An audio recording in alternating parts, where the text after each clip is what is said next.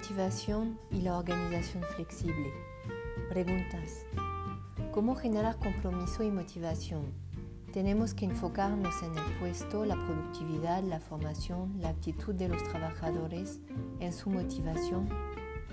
La organización flexible.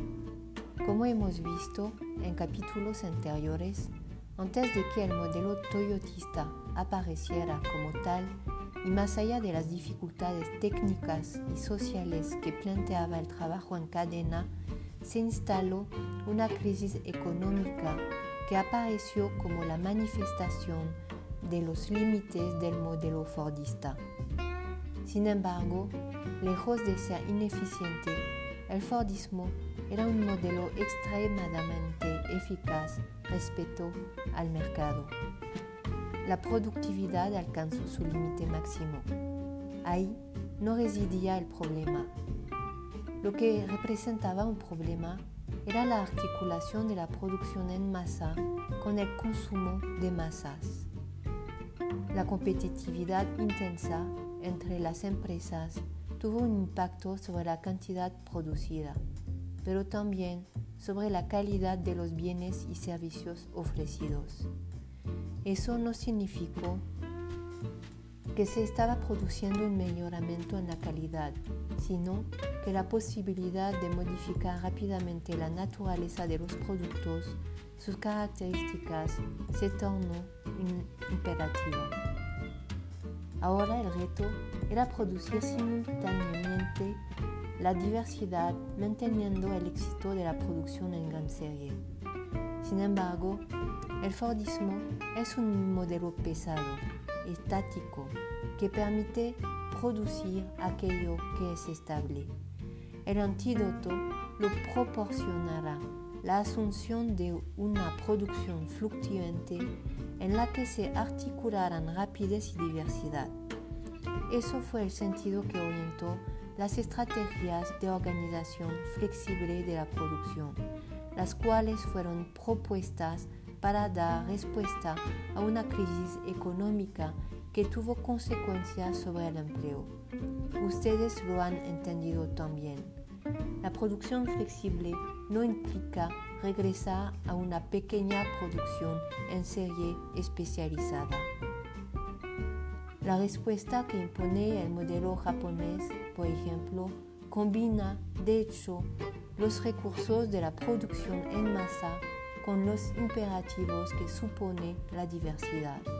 Asimismo, lo que llamamos economía de los tiempos, casa de los tiempos muertos, continúa y se amplía a todo tipo de gastos, stocks incluidos. La innovación que se impondrá reside en una combinación de medios antiguos, las técnicas aunadas a una organización y una mano de obra flexible.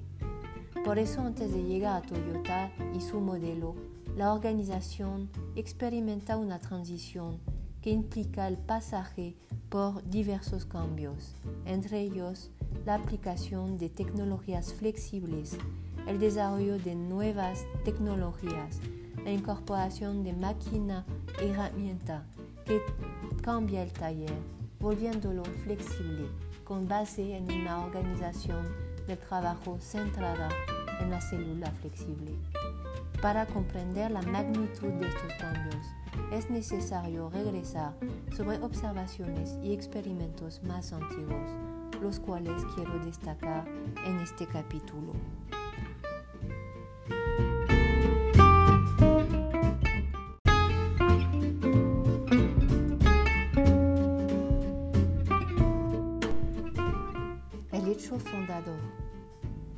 Común establecer el nacimiento de la sociología del trabajo en la sociología industrial americana.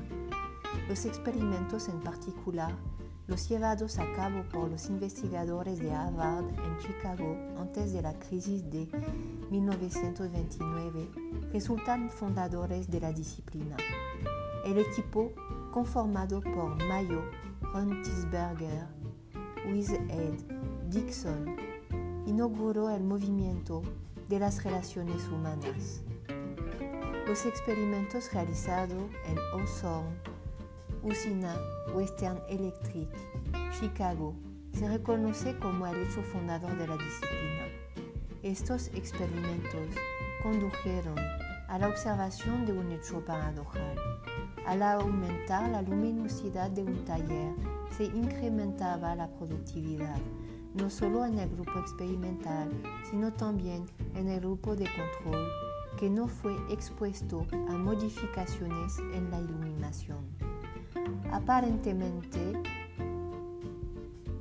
este grupo alineó su comportamiento con el grupo experimental. Además, en el grupo experimental, la producción continuó aumentando, incluso después de disminuir la intensidad de la luz, por lo que los investigadores, tan sorprendidos como los directivos, observaron que la productividad no dependía solamente de los aspectos físicos del ambiente de trabajo.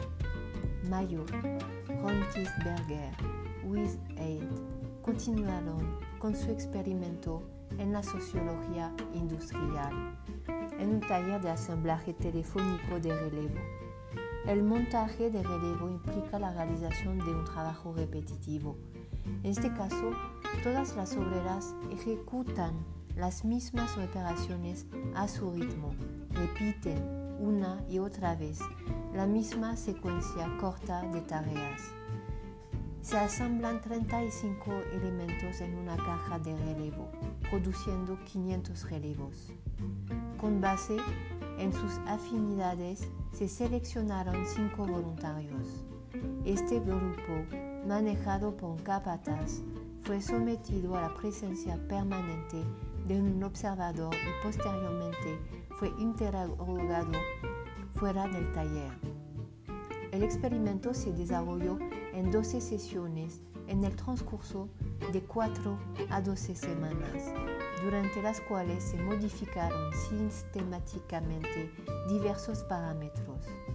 El sistema de salario individual en equipo, remuneración conforme al horario o al rendimiento. El número y la duración de las pausas, así como la duración cotidiana o semanal del trabajo. Nuevamente, el resultado fue sorprendente. La productividad de las obreras aumentó durante casi todo el tiempo, aun cuando las condiciones de trabajo se deterioraron. En ocasiones la productividad permaneció estable, aun cuando se introdujeron algunas mejoras en las condiciones de trabajo. Al final, el experimento se había impuesto el régimen de trabajo más drástico y este no afectó el rendimiento de las obreras. En 1929 la productividad aumentó 30% en relación a la registrada en 1927. Una vez instalada la crisis, la salida de algunas obreras desgastó el ambiente laboral y el rendimiento disminuyó. En 1932, una parte importante del personal del taller había sido despedida. La experiencia se interrumpió. Se, interrumpió perdón.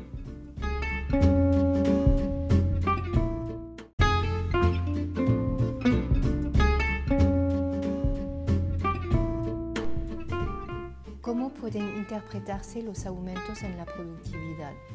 El sueldo a la pieza en pequeños grupos estimula en mayor medida el mejor rendimiento y resulta mucho más conveniente que la remuneración colectiva a escala de un taller.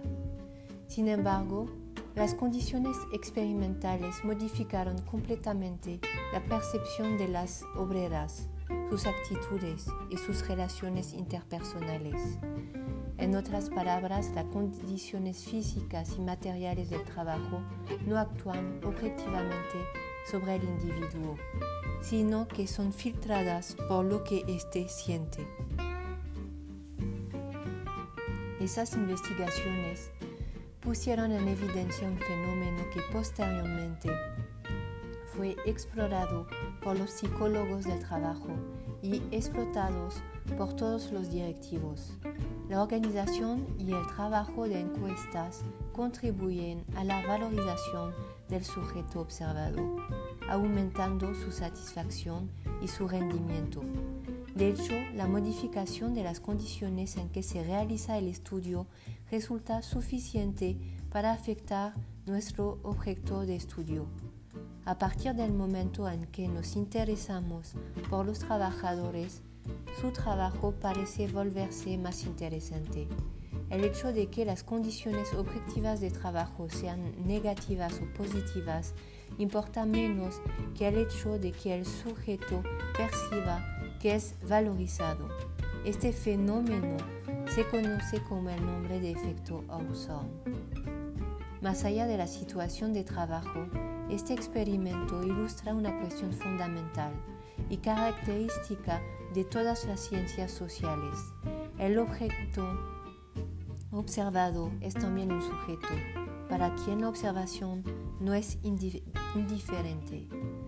La observación como tal representa una experiencia.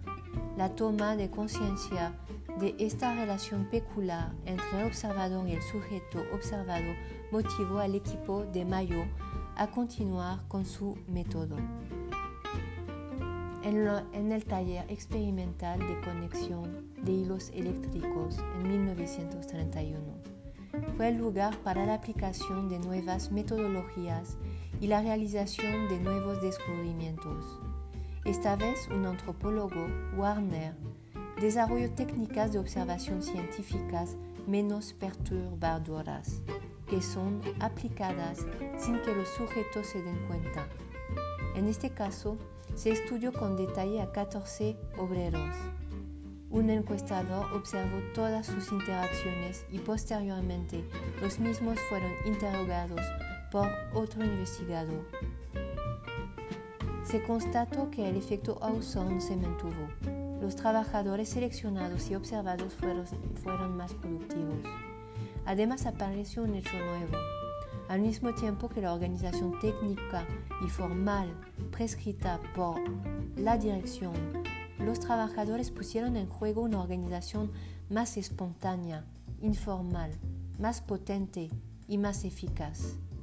Implícitamente, estos pequeños grupos de trabajadores se pusieron de acuerdo sobre una norma de productividad y aseguraron el control colectivo lo cual matizó y escondió los efectos individuales. Así, esta norma implícita es la que parece dar un ritmo efectivo al trabajo, mucho más que los estímulos materiales previstos por la empresa. Las prácticas y el terrorismo llamaba tiempos muertos. Aquí son consideradas como resistencias al cambio. Estas observaciones fueron desarrolladas por la psicosociología. De esta manera, las acciones informales, principal preocupación de la organización científica del trabajo, se vuelven instrumentos de gestión. Con ello, las certidumbres de la racionalización taylorista se quebran, sobre todo la idea del salario, que además era el principal elemento considerado para estimular el rendimiento. Los trabajadores parecen ser sensibles a una lógica distinta que la que impulsa a los ingenieros. Así podríamos seguir observando y describiendo muchos experimentos. Sin embargo, como lo subraya Marcel Strobans, la impresionante base de datos que produjo el grupo de Harvard llegó a conclusiones limitadas. Primero, el trabajo es una actividad colectiva que organiza el universo social. Segundo, la identificación con el grupo resulta más importante que los aspectos materiales del trabajo. Tercero, las reivindicaciones solo representan indicadores de la situación de un individuo en la empresa. Cuarto, las actitudes y la eficacia de los trabajadores encuentran su origen dentro y fuera de la empresa. Dentro de la empresa se ejerce un fuerte control social en cada grupo informal. La cooperación entre los grupos no se produce de manera espontánea y hay que organizarla. Afuera, más allá de la empresa, el cambio social desestabiliza la organización de la empresa. En los años 40, tras la Segunda Guerra Mundial, se multiplicaron las críticas contra los trabajos de Mayo y su equipo. En este sentido, más que los conceptos que utilizaron, se criticaron sus finalidades, su ideología y los medios empleados por el equipo. Algunos economistas americanos los acusaron de atacar al liberalismo, amenazaba la independencia individual, el dejar hacer y la democracia. A la inversa, algunos sociólogos denunciaron la ideología gerencial del grupo de Harvard. Ambas posiciones pusieron en evidencia las fallas existentes en la descripción de estos experimentos. La ausencia de referencias relacionadas con el medio ambiente social de los trabajadores y en particular con los sindicatos. Asimismo, se cuestionaron la centralidad otorgada a los sentimientos, la realización de un trabajo de campo implementado sin fundamentarlo en una teoría, así como la veracidad de entrevistas que le hacían el juego a la dirección de la empresa. Verdaderamente resulta sorprendente que la sociología industrial haya pasado por alto y silenciado las características tan fuertes del empleo en esa época, ignorando las diferencias entre obreros calificados y no calificados, además del desempleo.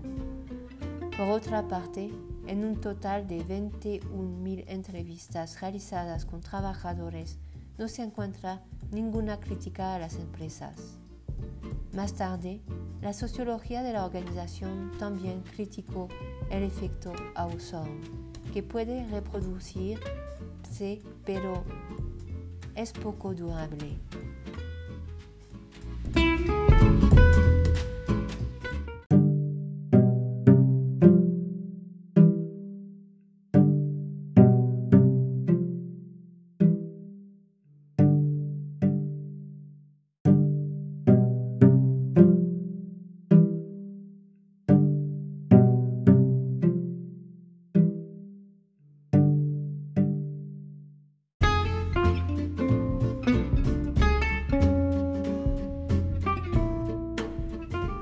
No obstante, las investigaciones de Mayo y su equipo tuvieron una influencia muy importante tanto en Europa como en Estados Unidos. Al respecto, cabe señalar que en 1946 se creó en Inglaterra el Tavistock Institute of Human Relations, que siguió al pie de la letra esas teorías y sus principios de gloria. Por su parte, también en 1946, George Friedman criticó las investigaciones de la Western Electric, a las que llamó una clínica de las relaciones industriales. Sin embargo, esta apertura a la gestión del personal hizo fortuna en los ámbitos gerenciales, en los cuales se encontraron aplicaciones todavía muy actuales que se multiplican entre expertos y consultores en relaciones humanas. Además, la sociología de las organizaciones se apoya en estos experimentos, sobre todo en la distinción entre organización formal e informal. Finalmente, la sociología del trabajo encuentra sus raíces en dos corrientes que pueden coexistir, encontrarse o competir entre ellas. Por un lado, una que pone el foco en el trabajo y las condiciones de los trabajadores, en el contexto global de la sociedad, y por el otro, una centrada en el acto de trabajo, en el taller o la empresa esta alternativa entre dos niveles representaría dos polos, una sociología sensible a la causa de los trabajadores y una psicosociología con orientación gerencial? La respuesta a esta pregunta es no necesariamente. hemos visto que los estudios sobre la condición proletaria en el siglo XIX pueden responder a preocupaciones conservadoras con fines de control social. De igual manera, los estudios en empresas no responden siempre a los intereses de los empresarios. En la sociología del trabajo, como en otras ciencias sociales, la dificultad para el investigador radica en tener que entender lo que dicen y hacen los distintos protagonistas de las relaciones de trabajo, los actores sociales, sin caer en claves únicas de explicación. El problema con que se encuentran los sociólogos del trabajo tiene que ver precisamente con la articulación entre estas dos realidades, el lugar del trabajo y las relaciones que organizan el trabajo o que se organizan alrededor del trabajo.